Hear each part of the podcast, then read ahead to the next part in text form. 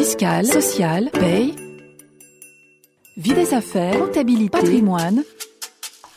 RF Play, RF Play, la chaîne de la revue fiduciaire de l'information à la formation. Les petites histoires de la cour. Aujourd'hui, dans les petites histoires de la cour, nous allons vous raconter l'histoire de cet expert comptable évincé un peu trop brutalement de sa mission.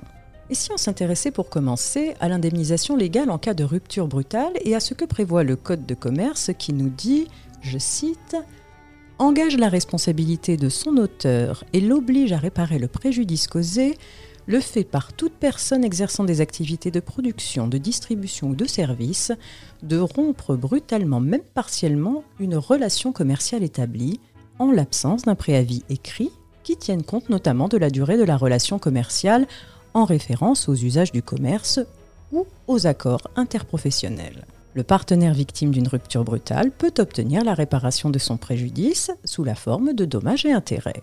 Une remarque sur cette question du préavis. L'exigence d'un préavis suffisant s'impose dans tout type de contrat commercial, y compris pour un contrat à durée déterminée sans cause de reconduction tacite. La durée d'un préavis suffisant s'apprécie elle en tenant compte de la durée de la relation commerciale et le cas échéant d'autres circonstances, notamment d'un lien de dépendance économique entre les deux partenaires. Alors quid des droits de l'expert comptable face à une rupture brutale de sa mission? La Cour de cassation s'est trouvée saisie d'un recours présenté par un expert comptable qui, évincé par son client, réclamait des dommages et intérêts en application du Code de commerce. Il s'agissait alors de l'article L442-6 du Code de commerce, devenu depuis l'article L442 la Cour a repoussé ce recours en adoptant le raisonnement suivant.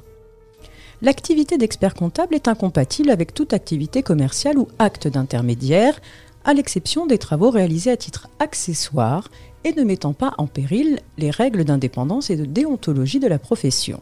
Or, l'expert comptable ne démontre pas que les prestations brutalement interrompues sont accessoires à sa mission d'expert comptable et de nature commerciale.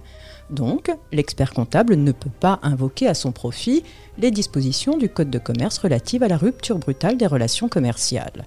En application de cette jurisprudence, l'article L442-1 du Code de commerce ne pourra en pratique être que rarement invoqué par un expert comptable, d'autant que si les travaux accessoires peuvent s'imaginer aisément, comme l'assistance dans la mise en place du process de contrôle interne par exemple, encore faudra-t-il que la jurisprudence qualifie leur nature de commerciale.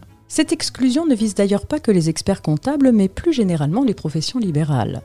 Par le passé, la Cour de cassation a en effet déjà dénié le droit d'invoquer l'article L442-1 du Code de commerce à un médecin qui avait perdu son poste dans une clinique en 2007, à un notaire auquel une banque avait brutalement retiré son soutien en 2009, et encore en 2015 à un avocat auquel une banque avait cessé brutalement de confier ses dossiers contentieux. En revanche, en 2008, alors qu'une cour d'appel avait refusé à un architecte le bénéfice de l'article L442-1 du Code de commerce, la Cour de cassation a censuré cette décision au motif que toute relation commerciale portant sur la fourniture d'un produit ou d'une prestation de service entrait dans le champ d'application de cet article. Alors revenons à notre expert comptable. Dans l'affaire soumise à la Cour de cassation, les conditions générales annexées à la lettre de mission stipulaient que pour interrompre la mission en cours, le client devait en informer l'expert comptable par lettre recommandée avec accusé de réception trois mois à l'avance. À défaut, le client était redevable d'une indemnité égale à 25% des honoraires pour l'exercice en cours, précisaient encore les conditions générales. Or, le client n'avait pas adressé de lettre recommandée à l'expert comptable.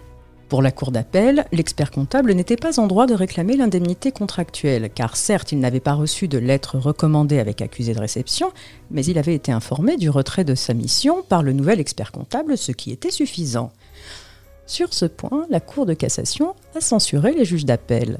La clause contractuelle aurait dû être respectée. En conséquence, l'indemnité contractuelle était due cet arrêt nous montre ainsi l'importance que l'expert comptable doit accorder à la rédaction de la clause contractuelle relative à la rupture, d'autant qu'il ne pourra pas utiliser les dispositions du Code de commerce. Il montre également l'importance pour le client de relire avec attention le contrat avant de rompre la mission, afin de ne pas se trouver tenu à des dédommagements pour des questions de pure forme. Les petites histoires de la Cour. Retrouvez tous les podcasts de RF Play et plus encore sur rfplay.fr.